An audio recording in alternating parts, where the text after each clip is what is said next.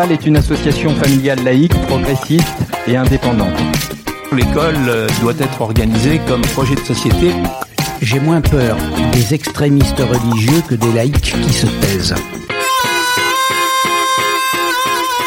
Bonjour Nicolas. Bonjour Franck. Comment vas-tu? Eh ben moi je vais parfaitement bien euh, dans, dans cette période tout de même difficile, euh, ça va. Voilà, on démarre l'année, bonne année. Bah, bonne année chrétienne, oui. Voilà, bonne année chrétienne. On commence l'année 2021. Euh, bon, on l'a pas commencé, c'est pas c'est pas top top parce que euh, on est un peu en couvre-feu et ça a été compliqué pour euh, pour faire ce Laicidad 4. Déjà le quatrième. Oui, bah on est courageux parce que heureusement que les outils techniques sont là pour nous aider. Oui, on essaye. Alors, apparemment, il y a eu pas mal de retours sur le Laicidad 3. Oui, effectivement, sur un sujet euh, tout de même très technique hein, qui concernait le financement de la sécurité sociale, eh bien, euh, on a eu une bonne audience. Ouais. Euh, le l'émission a été reprise, retweetée, envoyée sur les réseaux sociaux, notamment par les économistes atterrés. Ah. on a même eu une demande de réplique de la part du réseau salariat et qui nous demandait de faire intervenir Bernard Friot pour répondre à ce qui s'était dit dans l'AICIDAD. Donc ça veut dire qu'il y aurait une suite au l'AICIDAD 3 C'est possible, on va, on va y réfléchir. Bon, bon, en tout cas, on est euh, là sur l'ICDAT 4 et euh, un sujet dont on a parlé euh, précédemment, on a dit qu'on allait aborder, qu'on a eu du mal à, à avoir nos intervenants et à se retrouver tous ensemble. Et là, on va parler du Sacré-Cœur. Et donc, l'idée c'est, faut-il déboulonner le Sacré-Cœur, c'est ça? Oui, alors bon, c'est une idée qui peut paraître étrange, mais enfin, je vais vous rappeler le, ce qui s'est passé le 13 octobre dernier. Oui, il y a un peu d'histoire hein, pour qu'on comprenne un peu euh, pourquoi on en est venu là. En fait, il y a une petite étincelle numérique qui a enflammé la plaine d'Internet et médiatique et s'est montée jusqu'au Parlement.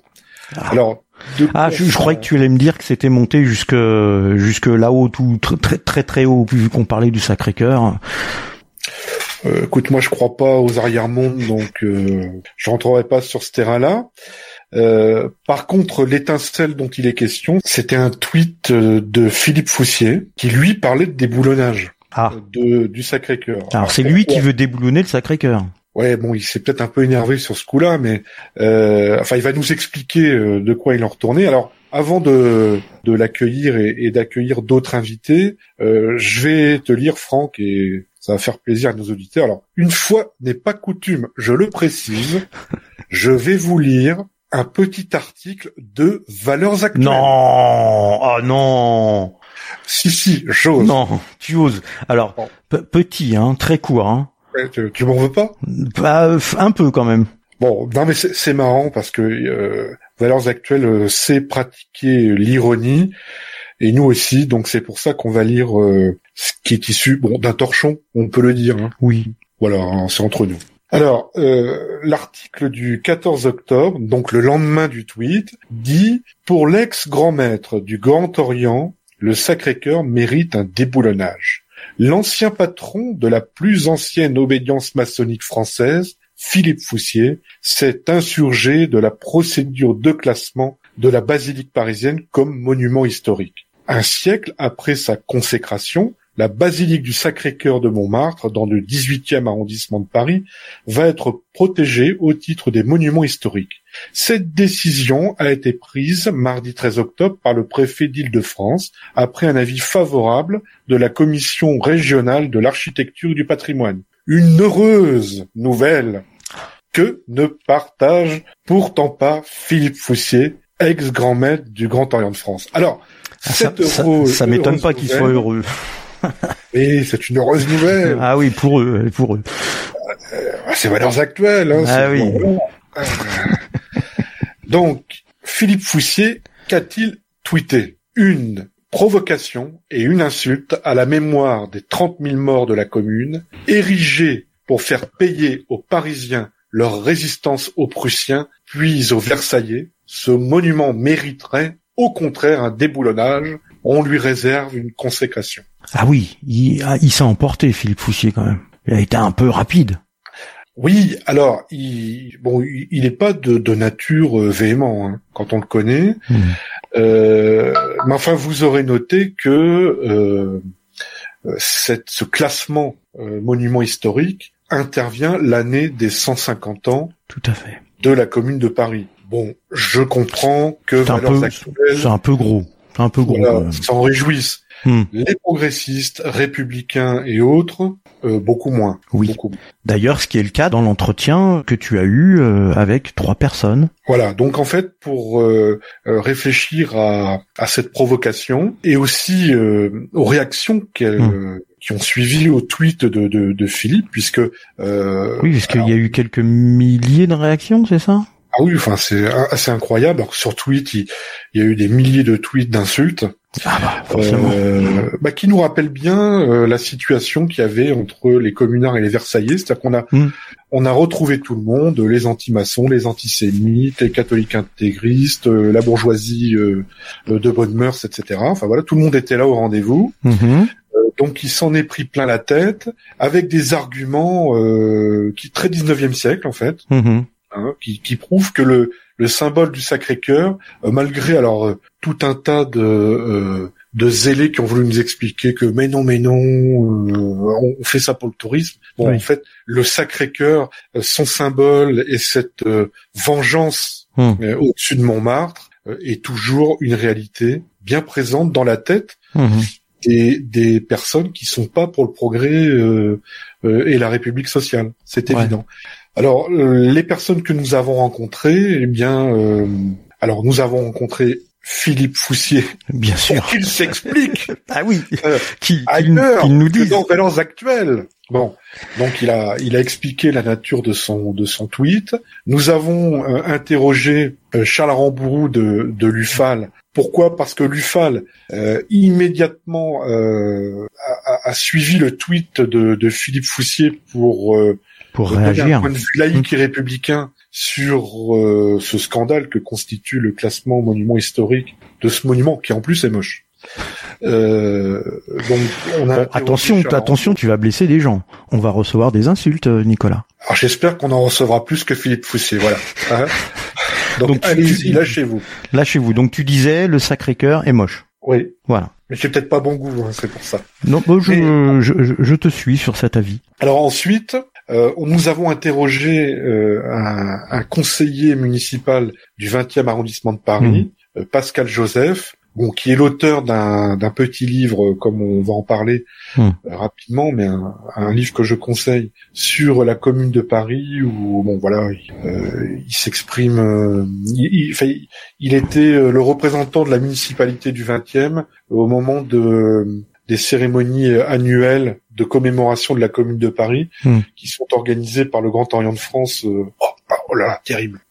Enfin, les ennemis, les amis du Sacré-Cœur vont pas apprécier, mais enfin, il est, il a, euh, il a un regard très, très éclairant, euh, à la fois en tant que euh, passionné de l'histoire Hmm. et aussi passionné par son arrondissement. Voilà. Exactement. Oui, il le rappelait dans son dans cet entretien que du coup tu les as toi tu les as rencontrés il y a quelques jours. Euh, donc on a donc forcément nous on, on a un peu la primeur de de cet entretien et oui il parle il parle très bien du 20e. Il- on sent qu'il est passionné du 20e. Et puis à la fin de cet entretien, tu as aussi eu un autre entretien avec Christian Gaudret, le président de l'UFAL. Oui, Christian Gaudret, le, le président de l'UFAL, parce que il semblait intéressant cette année euh, des 150 ans de la Commune de Paris, euh, d'avoir le point de vue du président de l'UFAL, qui est une association laïque, sociale et républicaine, euh, d'avoir le point de vue donc du, du- président sur la Commune de Paris et euh, qu'il puisse euh, exprimer finalement euh, la manière dont, selon lui, l'UFAL serait dans les pas euh, des communards. Hmm. Donc Très en fait, c'est euh, c'est ce qui nous explique. C'est assez intéressant. Donc là, nous, on a une émission euh, spéciale déboulonnage, mais virtuelle parce que nous, on n'est pas des, nous, on, est comme Clémenceau. Nous, on croit Mm. à la République euh, comme un, on prend la République comme un bloc. hein. Mhm. Donc on prend même le, le pain de sucre au-dessus de Montmartre. euh, bon, euh, voilà. Mais euh, c'est intéressant de se repencher sur la situation, sur les réactions que ça a occasionné. Et je pense que euh, euh, sur cette année de, de des 150 ans de la commune, on, on reviendra tout de même Oui. sur les choses. D'autant que Christian Gaudret, dans son propos, ouvre pas mal de portes. On en reparle juste après. On écoute cet entretien que tu as eu avec euh, euh, Pascal Joseph, Philippe Foussier et Charles Arambourou. Et puis on revient tout de suite après pour reparler de l'intervention de Christian Gaudret. Ok? Entendu. Bon bah on y va. À tout à l'heure.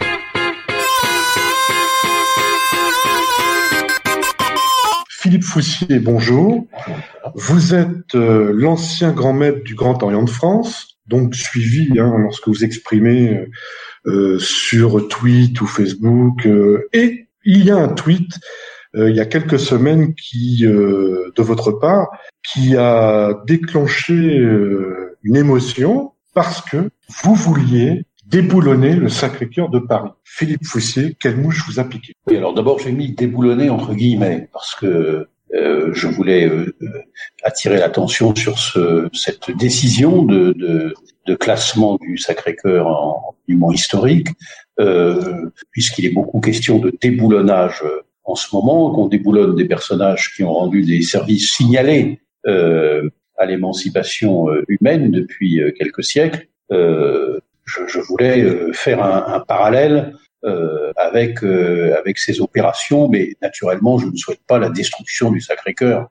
C'était encore une fois symbolique. La, réaction que j'ai eue euh, était motivée par le fait que je trouvais très singulier que cette décision de classement, alors que le Sacré-Cœur a été érigé il y a plus de 100 ans, qu'il n'a pas été classé monument historique jusqu'à présent et qu'il est toujours debout et plutôt en bon état. Euh, je m'interrogeais donc sur la pertinence même de ce classement comme monument historique, euh, on pourra y revenir, et surtout sur la date, sur euh, la concomitance euh, entre cette décision et le 150e anniversaire de la Commune de Paris, parce que je trouvais que le choix de la date était était malvenu, était malvenu. Dans le meilleur des cas, maladroit. Dans le pire des cas, une provocation. Parce que nous savons que même si la construction, l'édification du Sacré-Cœur a été décidée avant la Commune de Paris, euh, même si nous savons que euh, n'a pas été destiné naturellement, puisque la, la, la, décision de la construction a été prise avant la commune, il n'a pas été destiné à réparer les crimes euh, entre guillemets commis par le peuple de Paris.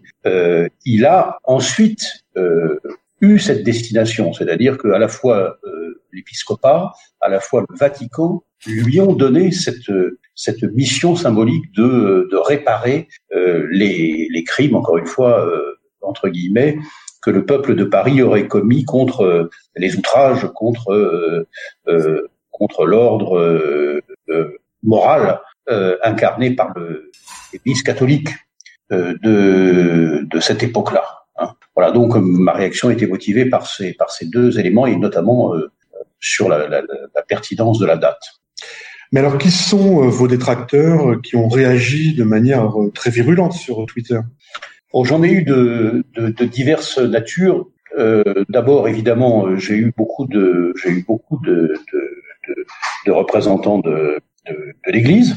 Euh, beaucoup. Euh, en grand nombre, des porte-paroles de tel évêché, de tel archevêché, des curés eux-mêmes, euh, un certain nombre d'historiens dont on on connaît la proximité avec euh, euh, avec l'Église. Et puis, euh, dans la mesure aussi où je, je, je suis affiché comme franc-maçon, j'ai eu droit à un déferlement anti-maçonnique très impressionnant pendant 48 heures, où naturellement on a fait le lien entre franc-maçonnerie qui, depuis ses origines, depuis le XVIIIe siècle, est accusé de fomenter des complots contre l'Église catholique, et l'Église catholique n'a pas manqué depuis trois siècles elle-même de mettre euh, euh, au banc euh, d'excommunier euh, la, la, la franc-maçonnerie. Ça a commencé euh, par une première bulle pontificale en 1738, et depuis il y en a eu une, une quantité assez impressionnante. Donc il y a cette, ce petit conflit entre la franc-maçonnerie et l'Église catholique en France, en tout cas, depuis depuis maintenant quasiment euh, trois siècles. Et donc, euh, on voit que il, est, il est toujours euh, ce, ce, conflit, en tout cas du côté de l'Église catholique, ne, ne manque jamais une occasion de, de retrouver une, une vigueur. Et, et, à cette occasion, eh bien, on en a eu une démonstration assez, assez saisissante puisque j'ai été enseveli de, de tweets en retour me promettant, dans le meilleur des cas, le bûcher, d'être, enfin bon, bref, voilà, on, me destinait à des à, un avenir pas, pas très pas très heureux pour, pour ma santé et pour mon équilibre. Alors cette agitation sur Twitter a été poursuivie par quelques publications médiatiques et également des réactions d'associations et de partis politiques. Comment expliquez-vous ça? Bah, J'explique ça parce que par le fait que évidemment la mémoire de la commune est toujours vive. Hein, c'est un événement qui a marqué euh, l'histoire sociale de notre pays. Euh, nous euh, commémorons le, le 150e anniversaire de la commune cette année. L'année dernière, c'était le 150e anniversaire du début de la Troisième République, la, la proclamation de la, de la Troisième République après la chute de l'Empire à Sedan, la proclamation par euh, Léon Gambetta. Donc il y a une actualité forte qui vient évidemment euh, percuter cette, cela, mais il y a aussi une tradition sociale, politique, ouvrière dans notre pays qui fait que la Commune de Paris demeure vivante dans un certain nombre de secteurs de, de notre de notre vie publique euh, parce que un certain nombre de partis, d'organisations syndicales, de mouvements, euh, euh, d'associations continuent à entretenir la mémoire de la Commune de Paris, de son œuvre, de ses réalisations et comme vous le savez peut-être, le, Grand Orient de France depuis une quarantaine d'années défile tous les 1er mai euh, au Père Lachaise et va euh, en, destination finale au mur des fédérés. Euh, c'est un c'est un défilé euh, assez important puisqu'il réunit euh, en général plusieurs centaines et voire parfois plusieurs milliers de, de personnes, de francs-maçons de diverses obédiences, mais surtout du Grand Orient de France. Et donc le Grand Orient a partie liée avec cette histoire, même si à l'époque il, il, était d'ailleurs comme beaucoup de secteurs de la société, il était un, peu divisé puisque la tête de l'obédience, le, le, grand maître de l'époque, était euh, plutôt versaillais, il faut dire les choses comme elles sont, alors que la base, et notamment la base parisienne, les loges parisiennes, euh, étaient plutôt, euh, pas toutes, mais étaient plutôt du côté des communards. Un certain nombre euh, aussi étaient entre les deux, jouaient un rôle de pacification. Donc il y avait une, une approche, disons, partagée, mais en tout cas le, le, le gros des francs-maçons parisiens était, était du côté de la commune. Merci. Alors Charles Rambourou, euh, suite au, à la campagne qui a été lancée par le tweet de, de Philippe Foussier, euh, vous avez été euh, l'auteur d'un texte et d'une réaction au nom de l'Union des familles laïques, l'UFAL. Euh, je crois que ça a été repris dans, plusieurs journaux. Pourquoi l'UFAL euh, a immédiatement réagi à, ce qui se dessinait? Bah, Parce que tout simplement, l'UFAL, euh, comme le voulait Jean Jaurès d'ailleurs, unit le combat laïque et le combat social. Et il y y a ces deux dimensions dans cet événement, bon, qu'on peut considérer comme un micro-événement, même s'il va coûter de l'argent public, hein, euh, au regard des, des événements d'actualité. Je pense à la loi pour, euh, pour euh, conforter les principes de la République, mais euh, c'est un événement significatif parce que euh, ce choix dans la date malencontreux que vient de rappeler Philippe Foussier, il signifie qu'on méprise à la fois l'histoire de France dans toutes ses contradictions et, et, les morts de la commune, bien sûr, ceux qui ont perdu, les perdants, hein, ils n'ont plus voix, au chapitre. Alors, l'histoire de la commune est inséparable de notre histoire de France, parce que je rappelle que c'est la première tentative de réalisation de ce que la révolution de 1848 réclamait, c'est-à-dire la République sociale, et qui n'a été effective, rappelons-le, qu'en 1947 avec la création de la sécurité sociale. Euh, voilà, pendant ce siècle, il ne s'est pas rien passé. Si, alors, on vient de parler du Grand Orient de France. Si le Grand Orient de France, au début euh, du XXe siècle en particulier, euh, a, a, a, pris des positions qui est d'aller en faveur du droit social justement. Alors, bon, c'est pas parce que c'était des communards, hein, c'est parce qu'ils voulaient quand même, ils souhaitaient à la fois une société qui ne soit pas livrée, euh, bien sûr, euh, au socialisme libertaire, mais en même temps, il voulait corriger les excès du capitalisme.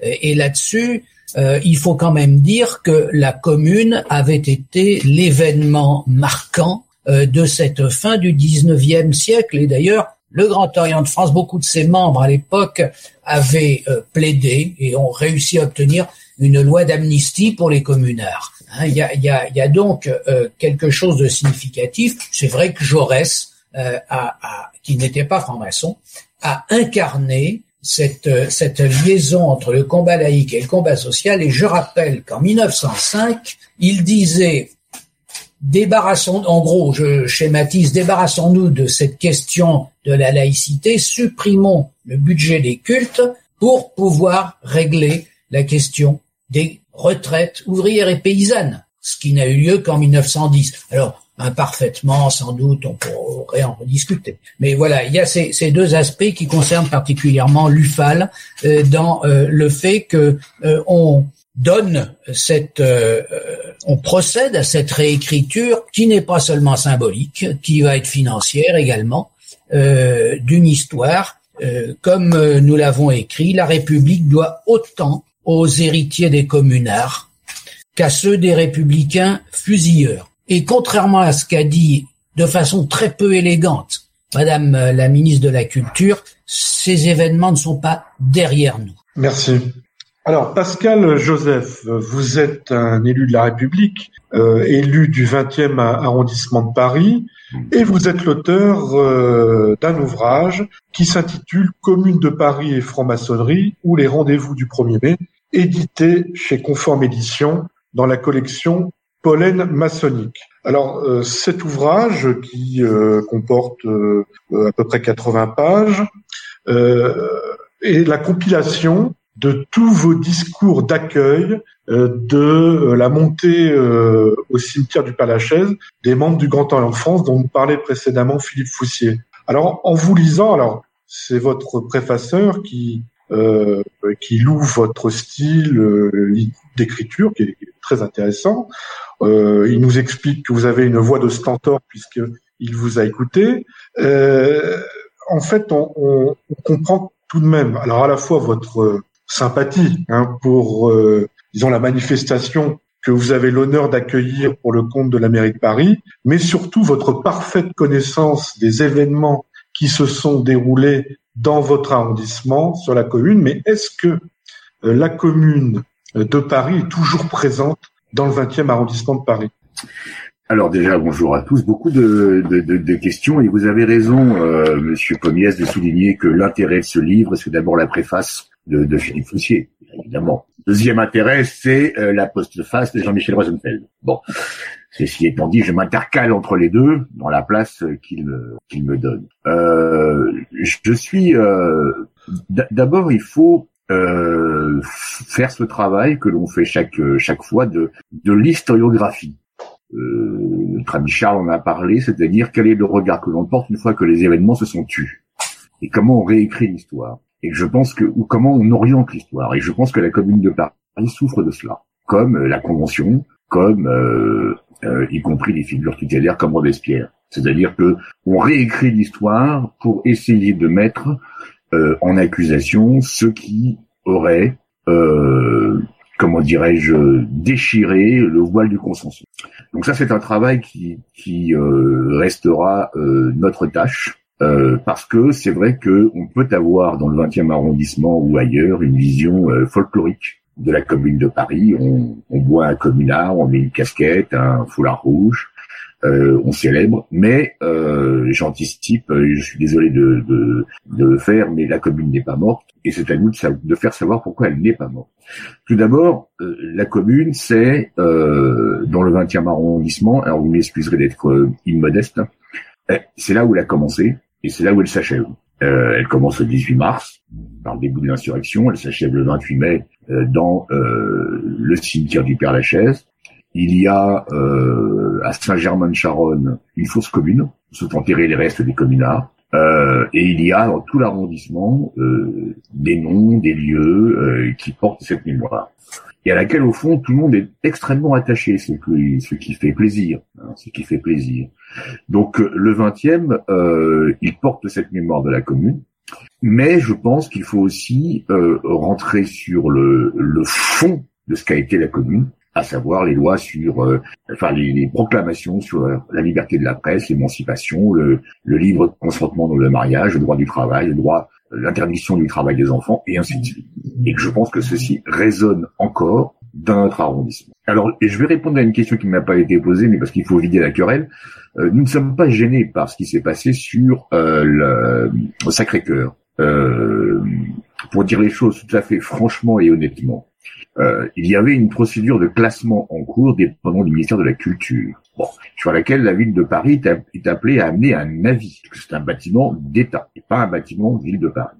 Et nous avons tous considéré, et j'en remercie Philippe Foussier et tant d'autres, euh, quand c'est arrivé à notre connaissance, nous avons tous considéré que la concomitance des temps n'était pas vraiment très très bienvenue. Voilà, d'autant plus que la ville de Paris et la mairie du 20e, et j'en dirai un mot si vous le souhaitez, euh, va faire un, un, très très beau programme pour le 150e anniversaire. Merci. Charles Arambourou, Pascal Joseph vient de nous dire que le Sacré-Cœur était un bâtiment euh, officiel. Euh, Est-ce que ça vous étonne?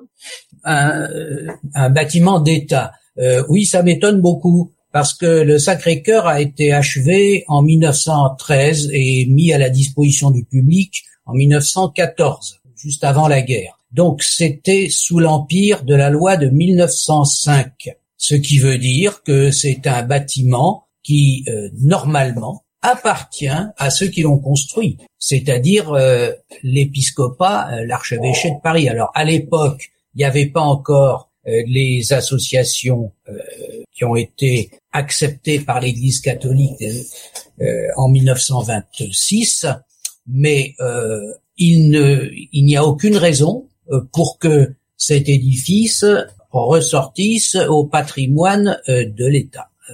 Absolument pas. C'est un édifice privé.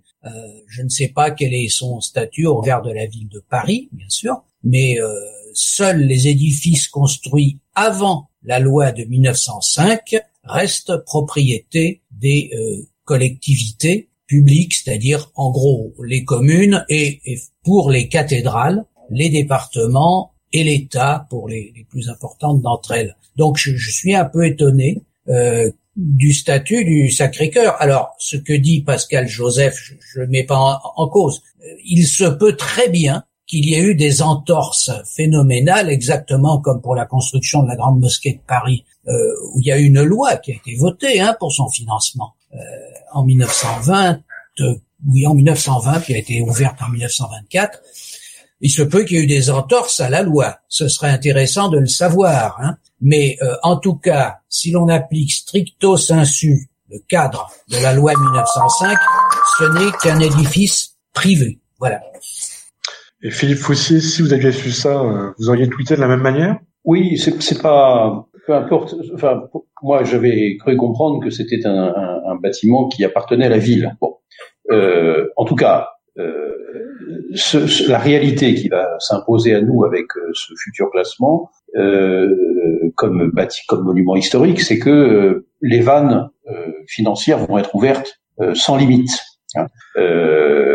c'est ça que permet le classement comme, comme monument historique. Bon, encore une fois, moi je m'interroge sur le fait que pourquoi euh, 100 ans euh, après, euh, alors que ce bâtiment euh, vivait à l'évidence bien, il ne s'est pas effondré, il, n'est, il, ne, il ne, semble pas délabré, pourquoi y avait-il une nécessité à le, à le faire changer de, de, statut au regard du patrimoine? Ça, c'est une interrogation qui pour, pour laquelle je n'ai pas eu de je n'ai pas eu de réponse. Peut-être sur la mémoire, en tout cas de la Commune de Paris, euh, puisque c'était euh, euh, le, le, sujet de, de, tout à l'heure et la raison euh, pour laquelle ce, cet événement nous, interpelle et, ce classement peut nous choquer, c'est que en effet, la, la, mémoire de la commune demeure ne serait-ce que parce que ça a été un événement non seulement historique important, cela a été dit dans l'histoire sociale, dans l'histoire politique et ouvrière de notre pays, mais ça a aussi été un événement humain euh, considérable parce que euh, pendant la Commune de Paris, ce sont euh, au moins 30 000, certains historiens disent 40 000 Parisiens qui ont été exécutés. Ces 40 000 déportations, ce sont des milliers d'emprisonnements. donc, c'est au, au, regard de l'histoire de France, nous n'avions pas connu de massacre de masse sur le territoire national à Paris, ramassé à Paris depuis la Saint-Barthélemy. Hein, les massacres de septembre euh, de, de, 1792 à Paris, c'est quelques milliers, c'est trois ou quatre mille personnes là, c'est euh, une masse considérable. Donc ne serait-ce que pour ça, euh, il y a là, euh, il, y a là euh, un, un, événement considérable qui qui qui est négligé, qui est minoré parce que en, effet, ce sont les vainqueurs euh, qui ont euh, qui ont écrit l'histoire. Et, et, donc il y a nécessité de rappeler cet, cet événement non pas pour euh, non pas par, par, par goût de la de, de, de, faire de, se livrer à des à, à des à des à des calculs du nombre de victimes, mais simplement pour rappeler ce qu'a été cet événement, l'opposition qu'il a incarné entre un peuple de Paris qui avait été soumis à un siège particulièrement éprouvant, euh, un hiver extrêmement rude. Euh, vous le savez sans doute, euh, il n'y avait plus à manger, donc on mangeait des animaux, on mangeait du rat, etc. je, je, je n'y insiste pas davantage, mais ça a été une épreuve considérable pour le peuple de Paris à cette époque-là. Après, après des mois et des mois de guerre contre les Prussiens, voilà, ne serait-ce que pour ça, cet événement est un peu occulté dans notre histoire nationale. Donc c'est que il y a nécessité, de mon, à mon sens, de, de le rappeler, euh, de, le rappeler, de dire ce qu'il a incarné au regard justement des, des engagements qu'il a voulu prendre, qui se sont euh, euh matérialisés euh, pendant les 72 jours de la Commune de Paris, euh, parce que c'était aussi l'incarnation de, beaucoup de, de, de, choses, d'engagements qui avaient été ceux du, de 1848, des révolutionnaires de 48, et puis de tout le mouvement euh, ouvrier, de tout le mouvement social pendant le 19e siècle. Et euh, ce sont des ce sont des sujets, la séparation de, de l'Église et de l'État qui est venue euh, en 1905. Il y avait même l'interdiction des signes religieux à l'école, hein, qui a été proclamée par le, la Commune de Paris. Comme vous le savez, c'est la loi qui a consacré cela en, le 15 mars 2004, bien longtemps après. Bref, il y avait en germe, en tout cas, dans le programme de la Commune de Paris un certain nombre d'avancées euh, sociales, sociétales, comme on dirait aujourd'hui, euh, extrêmement importantes et euh, qui, euh, qui laissent une trace, même si, même si euh, la Commune de Paris elle-même a été un événement qui n'a rien laissé à l'histoire en dehors de cette mémoire. Hein. C'était un événement stérile de ce point de vue puisqu'il n'a rien, il n'a rien laissé encore une fois de, de qui a marqué l'histoire, comme ça a pu être le cas pour la Révolution française ou euh, la période napoléonienne, qui ont laissé des, des, traces euh, institutionnelles qui sont, qui sont encore, euh, d'ailleurs, pour la plupart d'entre elles, dans notre paysage politique. Pascal Joseph, il y a un doute sur le statut du Sacré-Cœur. Est-ce que vous pouvez nous apporter le président Moi, moi je, je, vais, je vais être entre Charles et Philippe, c'est-à-dire que la question, moi, je, enfin, la question du statut m'intéresse au fond assez peu qui m'intéresse, c'est ce qui a provoqué sans doute ce, euh, cette intervention salutaire, c'est euh, euh, le moment dans lequel. La commune a suffisamment souffert euh, depuis euh, son, son, surgissement d'oubli, de mépris, d'ensevelissement, que euh, il ne serait pas normal que cette année soit marquée par un fait contradictoire avec la célébration, que je préfère au terme de commémoration, de la Commune de Paris. Moi, j'en reste là. Et le travail que nous avons fait a été de... Il y a une gestion euh, du patrimoine euh, euh, et je signale que c'est un avis. Donc moi, j'ai pas de, de pour le coup d'avis sur le statut de. Et je vous dis, ça m'intéresse peu, mais c'est vrai que c'était extrêmement fâcheux, extrêmement fâcheux, et que, y compris à l'hôtel de ville, cela a été entendu. Donc euh, je veux que ça on le on le retienne. Hein. Euh, moi, je n'ai pas l'historique de l'instruction de la demande. Euh, je sais que ça passe par le ministère de la Culture, que la ville de Paris est appelée à donner un avis, euh, qui a eu un avis favorable, c'est ça qui a euh, fait. Euh, mais dans le 20e arrondissement, comme dans le 18e arrondissement, où est si le Sacré-Cœur, il y a eu les réactions nécessaires pour ne pas mélanger euh, ce qui était une demande de subvention qui aurait pu être pour n'importe quel monument ou n'importe quel hein, avec euh, la, la, la, commémoration de la commune. Et moi, je veux en revenir là. Voilà. Alors, euh, la commune de Paris dans le 20e arrondissement, ça a un sens parce que c'est Gabriel Ranvier, maire du 20e arrondissement, qui proclame la commune de Paris. Euh, je vois Philippe Foussier sourire, il a raison, parce qu'il est aussi du 20e arrondissement. Euh, qui proclame la Commune de Paris du balcon de l'Hôtel de Ville. Hein, citoyen, c'est le cœur plein d'émotions que j'ai l'honneur de proclamer la Commune de Paris. C'est dans le 20e que ça s'achève et euh, que nous y sommes très attachés. Donc je vous ai expliqué en quelques mots le, le programme que nous allons faire, mais je pense que l'essentiel, c'est de sortir euh, et c'est une, une, tâche qui nous dépasse, de sortir la commune de Paris du côté nostalgique. Voilà, c'est ça qui est le, le vrai point. C'est vrai que la commune de Paris a duré 72 jours. comme je le, je, je, le disais, à défaut de me contredire, je me cite, euh, jamais le soleil de l'été, du printemps n'a réchauffé la commune de Paris. Né en mars, euh, morte en mai, euh, bon. Mais euh, je pense que notre travail n'est pas un travail de nostalgie, c'est un travail de prospection et de prospective. Et donc de voir comment cette page de l'histoire qui est assez peu connu, souvent euh, méprisé, euh, souvent galvaudé, euh, peut-être prise en charge. Et j'achève là parce que dans les cérémonies que nous avons faites et que j'espère nous ferons et qui seront belles, nous voyons venir et nous voyons participer des hommes et des femmes de toute origine politique, philosophique, qui sont très attachés euh, à la commune de Paris. Je prends un exemple qui peut sembler anecdotique, mais un général président d'une grande association nationale du monde combattant, a commis un petit livre sur la commune de Paris. Il y est très attaché. Et un autre euh,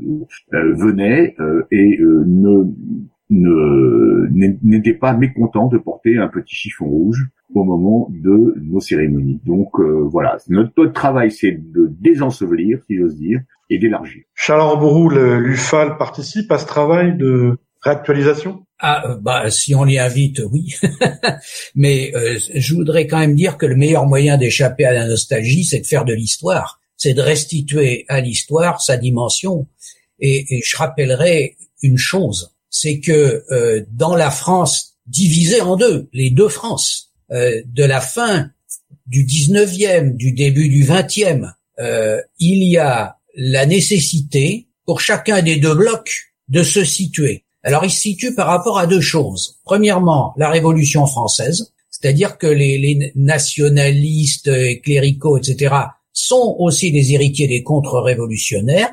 Et en même temps, c'est là que Clémenceau dit la Révolution, c'est un bloc. Je prends tout.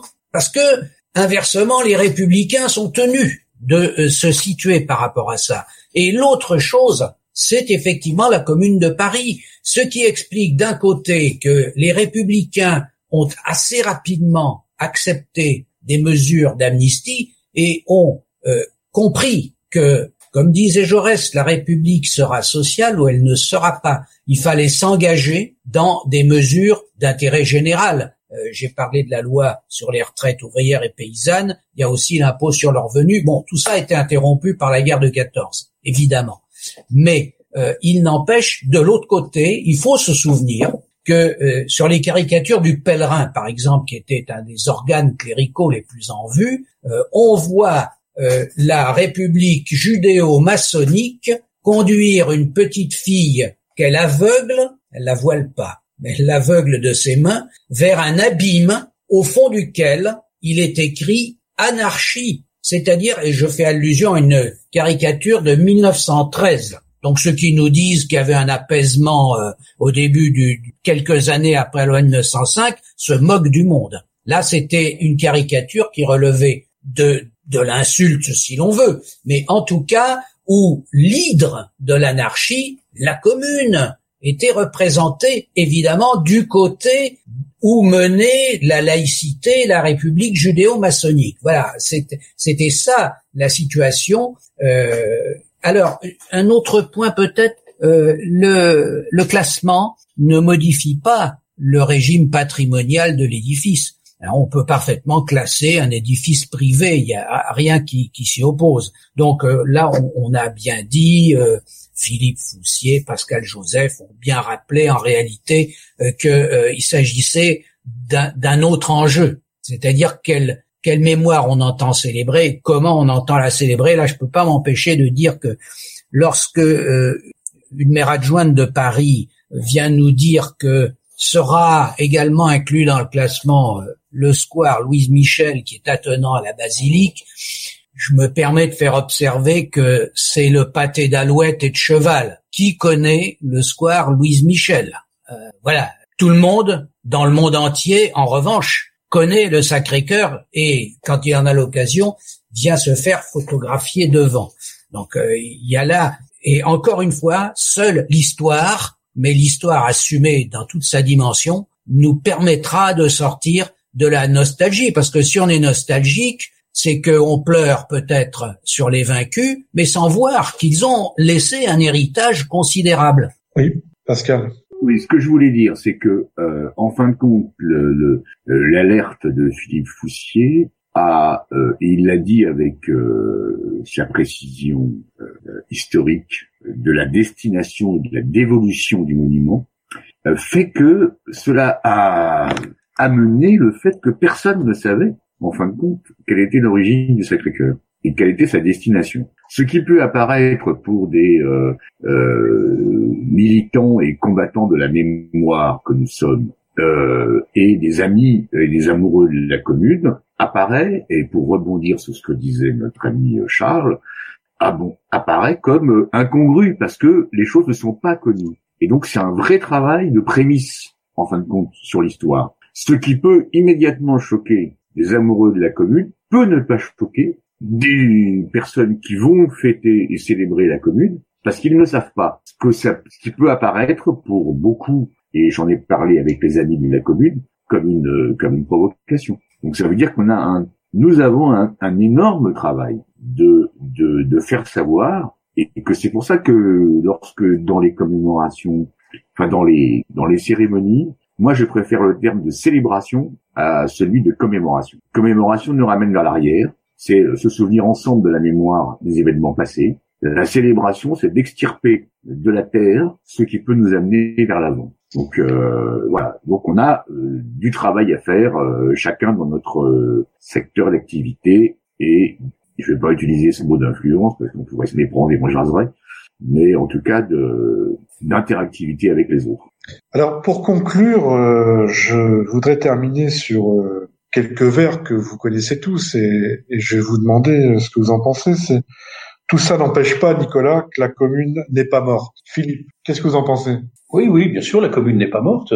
Comme je l'ai dit tout à l'heure, elle a laissé des traces dans la mémoire sociale de notre pays, dans la mémoire politique, euh, et donc euh, elle, elle, continue, elle peut continuer à, à nous inspirer. Elle a montré euh, à, l'époque ce que pouvait être la République. Hein, C'était la République de tiers, donc euh, qui venait de s'installer dans des conditions, euh, encore une fois, qui étaient liées à une guerre, avec la chute d'un empire qui était là depuis du Second Empire, qui était là depuis depuis 20 ans, donc des conditions extrêmement euh, de, de, de, bousculer euh, euh, très très de, de, grande de grande instabilité. Euh, mais nous avons là donc une république dont le, le, représentant de l'époque, Adolphe Thiers, a montré ce, ce, que ce que ce que la République pouvait avoir de, de pire comme aspect n'y a pas eu que celui-là, il, y en a eu d'autres par la suite, hein, euh, la poursuite de la colonisation, etc., etc. Mais donc, il faut être informé, il faut, il faut regarder notre histoire euh, paisiblement, euh, tranquillement, avec non pas avec les lunettes d'aujourd'hui, parce qu'il faut se resituer dans le contexte.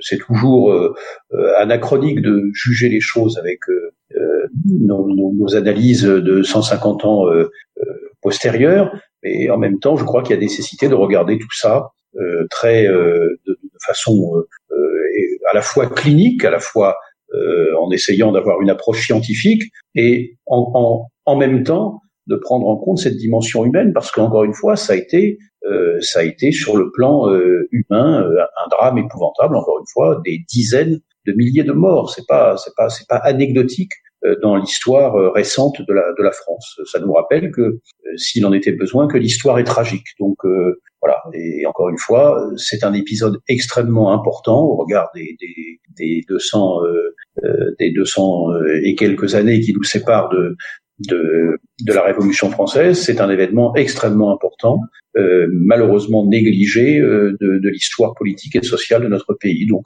voilà, il y a nécessité en effet de, en tout cas, euh, sinon de s'en revendiquer, chacun est libre de le faire ou pas, en tout cas de connaître cet événement. Charles Aramborou, la commune est-elle morte? Et Je dirais que on est en train de la tuer, mais c'est très récent. On est en train de la tuer en liquidant peu à peu comme euh, le voulait le MEDEF, euh, toutes les, tous les acquis du Conseil national de la résistance, qui réalisait enfin, euh, qui faisait entrer dans le droit social, mais aussi dans le droit constitutionnel français, les éléments de la République sociale. Et je ne dirais pas euh, la commune est malheureusement oubliée, je dirais qu'elle est volontairement oubliée. Alors, en 1962-63, j'étais en classe de première on ne nous parlait guère de la commune. Il se trouve que j'avais un père historien qui devait probablement être vaguement républicain et laïque, parce que euh, en me faisant revoir mes leçons dans son bureau le soir, il a posé le bouquin et il m'a raconté la commune. Et là, euh, j'ai vu qu'on s'écartait de la manière dont le programme était présent. J'ai vérifié beaucoup plus tard, étant professeur moi-même, avec mes élèves de première, dans les années 70, que on commençait à s'y intéresser, mais ils s'y intéressaient davantage parce que des mouvements politiques les, en avaient mis au courant que parce que l'historiographie académique euh, leur relatait cet événement. Euh, alors maintenant, je ne sais pas où en sont euh, malheureusement les programmes, les programmes d'histoire, mais certainement il y a eu un étouffement de la commune. Alors aujourd'hui, on nous dit, oui, on, passe sous silence la colonisation. C'est parfaitement exact. Mais euh, si l'on veut restituer la mémoire, il faut restituer toute la mémoire. Et alors, c'est très curieux parce que justement, la commune nous montre que le fait d'être blanc n'est pas un privilège et que les privilégiés n'ont pas de couleur de peau. Euh, par rapport à, au dérapage d'une certaine idéologie historiographique euh, qui a cours en ce moment, je crois que c'est aussi important de rappeler tout cela. Pascal Joseph, la commune est-elle morte? Alors, euh, puisque vous avez commencé par la fin, je vais quand même le début, on a bien fusillé Varlin, Florence Duval Millière, élu du 20e assassiné à genoux Panthéon. Ferré Rigaud, Tony Molin, gavé le cimetière, on croyait lui couper les bras et lui vider la horte. Tout ça n'empêche pas Nicolas la commune n'est pas morte. Et c'était la fin de discours que j'avais fait en 2008 où il y avait un certain haut responsable de l'État, je pense qu'il devait porter ce prénom. Euh, et donc c'était une manière euh, de, rappeler l'anticipation de la commune finalement. Hein. Euh, voilà. Alors la commune n'est pas morte. D'abord, il faudrait qu'elle vive dans euh, dans le cœur de chacun. Et c'est vrai que c'est une c'est un vrai travail d'historien et d'historiographie à faire de réintégrer la commune dans la geste républicaine. Et elle n'a pas sa place. C'est pour ça que souvent elle est euh, reléguée à des euh, nostalgiques euh, qui viennent, que je disais souvent, vieux barbus, vieux barbeaux, et qui, une fois la cérémonie accomplie, s'en vont boire un communard et se retrouvent le 21 janvier à manger une tête de veau. Donc, à nous-mêmes de sortir la commune de la nostalgie et de montrer ce qu'elle a pu apporter euh, euh, à la France. Et c'est un travail très long et très persistant. Ensuite, j'ai confiance, moi, dans le fait que les habitants euh, du 20e arrondissement notamment sont très attachés à cette, à cette histoire. Voilà, ils y sont de manière assez spontanée attachés. Et donc ça, c'est une bonne chose. Et puis le fait de travailler aussi avec les conseils d'école, avec les conseils de quartier, euh, qui sont force de proposition sur ces sur ces questions-là. Voilà. Et dire euh, pour en terminer, euh, la commune n'est pas morte et elle revivra dans le 20e arrondissement entre le 18 mars et le 28 mai. Nous aurons un hommage à Gabriel Ranvier sur un espace public, je ne sais encore lequel. Euh, Gabriel Ranvier qui a son nom déjà à la mairie du 20e, hein, euh, dans la liste des maires du 20e arrondissement. Et puis nous aurons aussi un hommage à Paul Minck, la militante féministe, euh, qui aura, je pense, un très beau jardin à son nom euh, vers euh, Saint-Fargeau Télégraphe. Voilà, donc c'est une contribution à ce que les gens aussi, et moi j'y tiens beaucoup, sachent où ils habitent et pourquoi.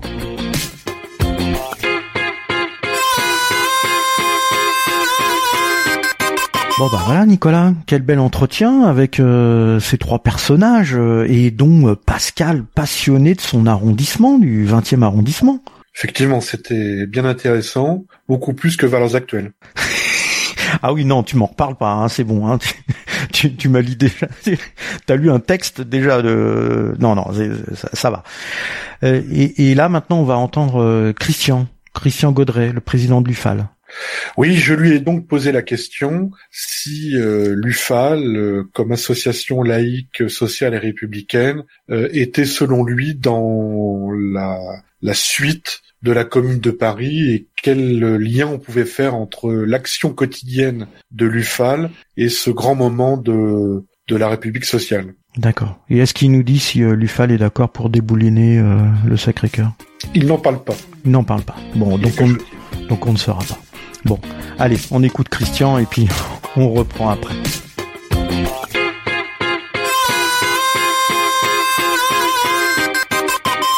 La pratique de l'UFAL, c'est la liaison du combat laïque et du combat social. Alors tout, naturellement, nous nous situons dans la continuité de la commune.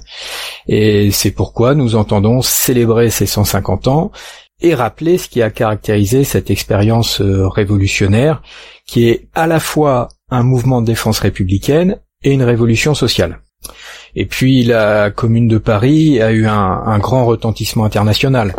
Elle est devenue un, véritable mythe euh, unificateur au sein du, mouvement ouvrier. Euh, en effet, l'effervescence démocratique et sociale de la Commune a mis en place le premier gouvernement ouvrier contre et sans la bourgeoisie. Alors bien sûr, la semaine sanglante et la terrible répression qui a suivi la défaite de la commune euh, témoignent de la haine de la bourgeoisie et de la peur que suscita le programme de la commune, avec la crainte qu'il soit reproduit et développé partout en France.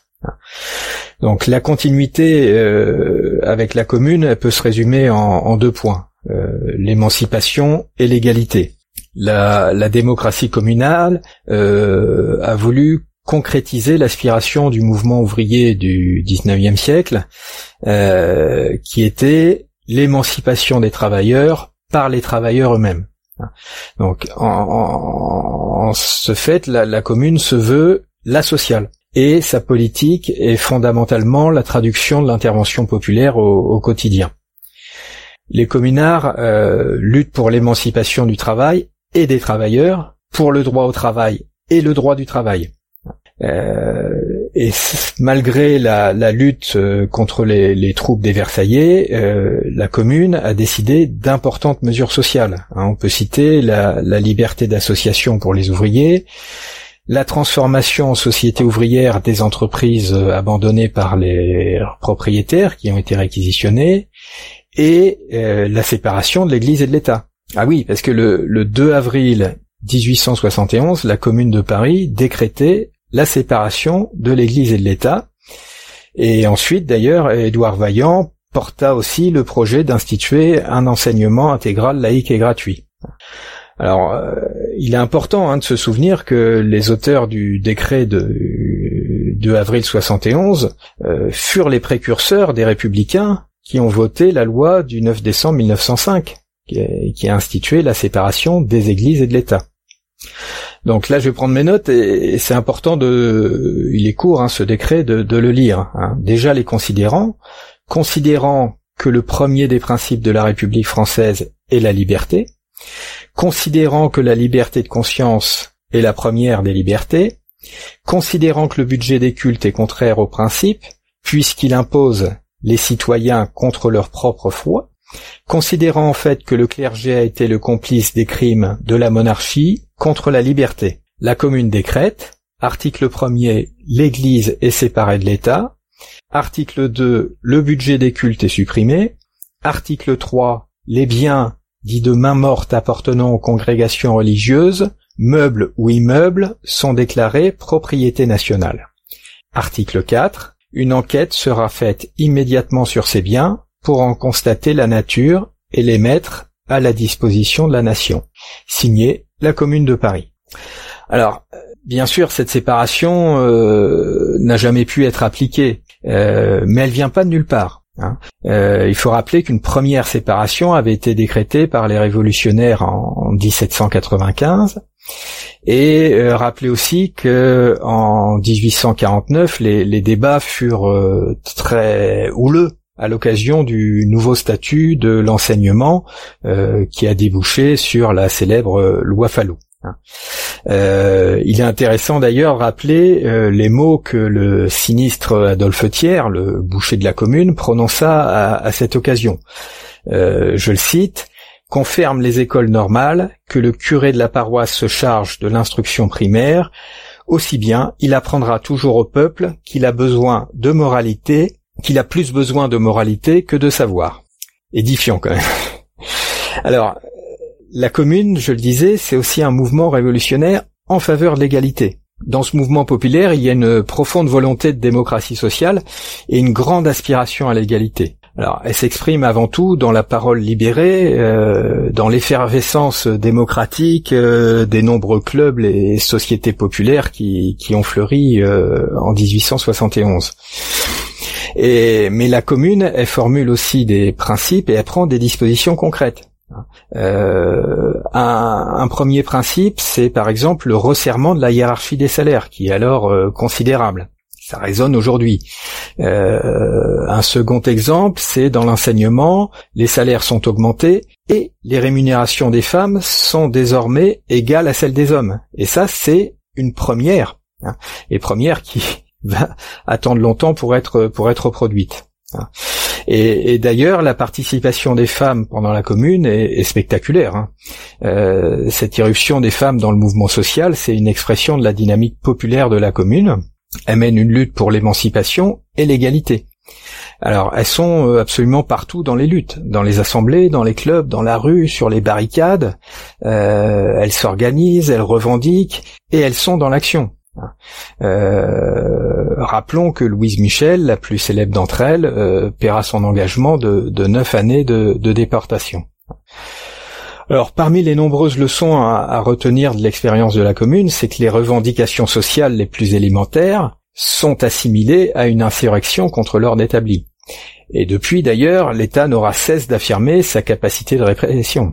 Euh, du massacre de Fourmi le 1er mai 1891 où les organisations ouvrières revendiquaient la journée de 8 heures jusqu'aux mouvements sociaux euh, contemporains hein, et les exemples sont malheureusement dramatiques et nombreux euh, ces deux dernières années.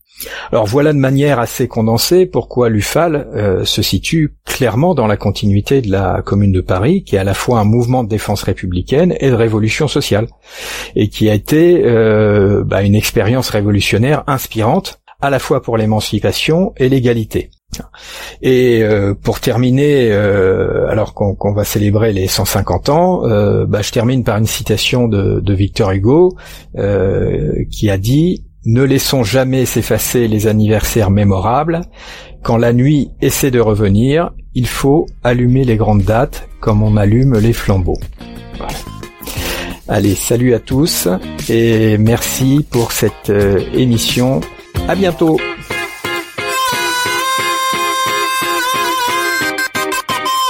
Ah, quel bel entretien de avec euh, Christian, belle intervention où, où là il nous présente euh, quelque part un, un, un programme euh, qui date de la commune carrément, qui a, qui a toujours d'actualité, ouais. et qui, qui est toujours nécessaire à, à déployer. D'autant que on aura bien compris qu'en ce moment toutes les mesures politiques ont plutôt vont plutôt dans la direction du rembobinage de la cassette plutôt que, que vers le progrès. Ah oui, on a plutôt l'impression en ce moment de de revenir euh, vraiment en arrière et en, arrière, euh, on va dire euh, même avant la commune, quoi. Hein. Oui, bah tel qu'on est parti, on va revenir avant 1789, hein, parce que ouais, c'est ça. Ouais. la loi 4D, c'est la reconstruction du territoire qui va rétablir ce qui se passait hmm. du temps de l'ancien régime. Ouais, on va nous supprimer les départements, on va ils vont ils vont ils vont revenir en arrière, non? Vraiment en arrière. Avec des barons qui dirigeront des ethniques. Voilà, c'est ça, c'est ça. Et eh ben, et eh ben, et donc là, il y a du travail à faire hein, euh, pour défendre la République euh, sociale et laïque. Et donc, tu voulais nous parler d'un DVD.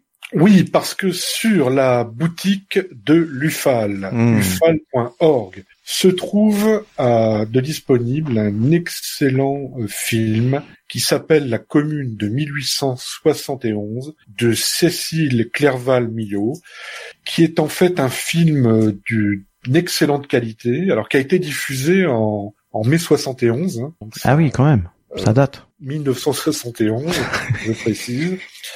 Mais c'est c'est vraiment un, un, beau travail sur la commune de Paris qui mérite d'être vu, euh, diffusé, utilisé toute cette année pour euh, les réunions d'éducation populaire, euh, sans doute aussi euh, diffusées dans les dans les conférences sur internet qu'on peut qu'on peut organiser. Alors c'est en français hmm. avec des documents, des images, des textes d'époque, euh, et également en anglais. Enfin c'est vraiment un, un, bon produit. Alors à l'époque, le grand journal L'Humanité avait dit de ce récit froid et précis se dégageait en réalité une profonde émotion que venait parfois amplifier la grande voix de Victor Hugo. Voilà. Ah. Euh, c'était, euh, ça avait été bien reçu ce film. Donc voilà, il est disponible sur euh, la, la boutique de l'UFAL. Donc ufal.org, boutique et hop. Et, on le retrouve facilement. Ouais, c'est très intéressant. Eh ben très bien. Eh ben on, on en finit là, Nicolas? Oui, alors simplement en, avant de nous quitter, euh, rappeler à nos auditeurs que euh, depuis que nous avons euh, lancé l'AICIDA, de la production numérique de l'UFAL a, a fait des petits. Oui, plein de petits. Alors voilà, donc ce sont des émissions plus courtes, mais euh, au moment où nous enregistrons ce numéro de l'AICIDA, il y a euh, sept épisodes de Laikino, oui. qui est une chronique cinématographique dont l'animateur est Alain de Fromont, donc qui est un cinéphile, membre mmh. de l'UFAL, euh, passionnant et qui présente à chaque émission trois films qui l'ont bouleversé. Voilà, on, vous invite vraiment à aller écouter. voilà, c'est vraiment, il, il est bien Alain. Oui, tout à fait. Et alors euh, bon là, euh, bon là, il nous parle des films qui l'ont passionné euh, par le passé récent. Alors dès que les salles de cinéma ouvriront un jour, mmh. un jour là, il, il, sera dans les films d'actualité. Enfin, pour l'instant, il un petit, en tant que cinéphile, il est un petit peu ah, frustré, mais enfin, il essaye de vous conseiller des films, euh, des oui, Et, et à chaque fois, vous retrouvez euh, le lien pour retrouver le le DVD euh, du film sur disponible à la Fnac. Voilà. Ouais, voilà. Et alors, ça, c'est une première émission qui, qui a vu le jour. Une deuxième émission a, a vu le jour également. Il s'agit de Itrema. Itrema. Itrema. Itrema avec euh, euh, là un animateur. Ah bah là qu'on a appris à connaître qui est Philippe Foussier. Et, puis lui et puis Emmanuel qui présente qui euh, Emmanuel qui est une l'excellente présentatrice très pro avec une voix charmante qui accompagne enfin Philippe aussi il est charmant finalement. Oui. Et là donc il nous présente à chaque émission un, un livre un, livre, hmm. un livre important. Donc ce, voilà, on est en plein dans notre mission d'éducation populaire. Bon, on va laisser nos auditeurs et nos auditrices le découvrir. On va pas tout raconter quand même. Non, on va pas tout raconter. Bon, il y a déjà trois épisodes d'enregistrés au moment où on se parle. Et puis, euh, eh ben, c'est pas fini. C'est pas fini. Donc, il y a une autre émission qui a vu le jour. Qui arrive. Euh, Scientia. Hmm. Euh, le, le, savoir humaniste. Là, c'est un, une émission de vulgarisation scientifique et pour le premier épisode, euh, nous bénéficions de la participation de Patrick Gaudret, hmm.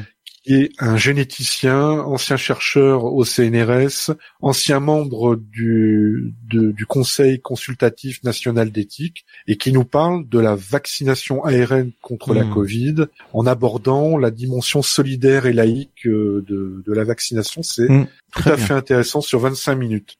Eh ben ça, bah j'espère que tout ça, ça aura du beau succès. Déjà l'Aikino avec les sept premiers épisodes, ça a déjà un beau succès, comme l'Aicidad.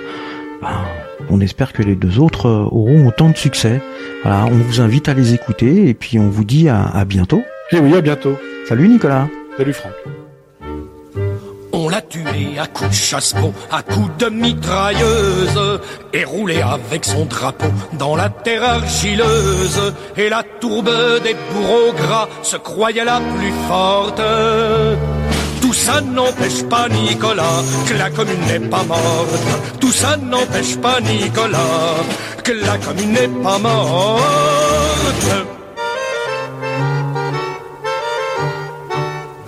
Comme faucheur rasant un prêt, comme on abat des pommes, les Versaillais ont massacré pour le moins cent mille hommes, et les cent mille assassinats, voyez ce que ça rapporte. Tout ça n'empêche pas Nicolas que la commune n'est pas morte. Tout ça n'empêche pas Nicolas que la commune n'est pas morte.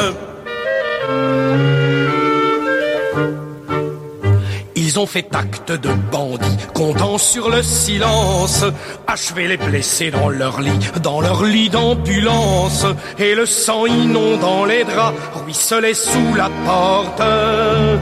Tout ça n'empêche pas Nicolas que la commune n'est pas morte. Tout ça n'empêche pas Nicolas que la commune n'est pas morte. Les journalistes, policiers, marchands de calomnie ont répandu sur nos charniers leur flot d'ignominie. Les Maximes Ducamp, les Dumas ont vomi leur eau forte. Tout ça n'empêche pas Nicolas que la commune n'est pas morte. Tout ça n'empêche pas Nicolas que la commune n'est pas morte. C'est la hache de Damoclès qui plane sur leur tête. À l'enterrement de Valès, ils en étaient tout bêtes. Fait est qu'on était un fierta à lui servir d'escorte. Ce qui prouve en tout cas, Nicolas, que la commune n'est pas morte. Ce qui prouve en tout cas, Nicolas, que la commune n'est pas morte. Bref, tout ça prouve aux combattants que Marianne a la peau brune, du chien dans le ventre et qu'il est temps de crier vive la commune. Et ça prouve à tous les Judas si ça marche de la sorte. Ils sentiront dans peu nom de Dieu que la commune n'est pas morte. Ils sentiront dans peu nom de Dieu que la commune n'est pas morte.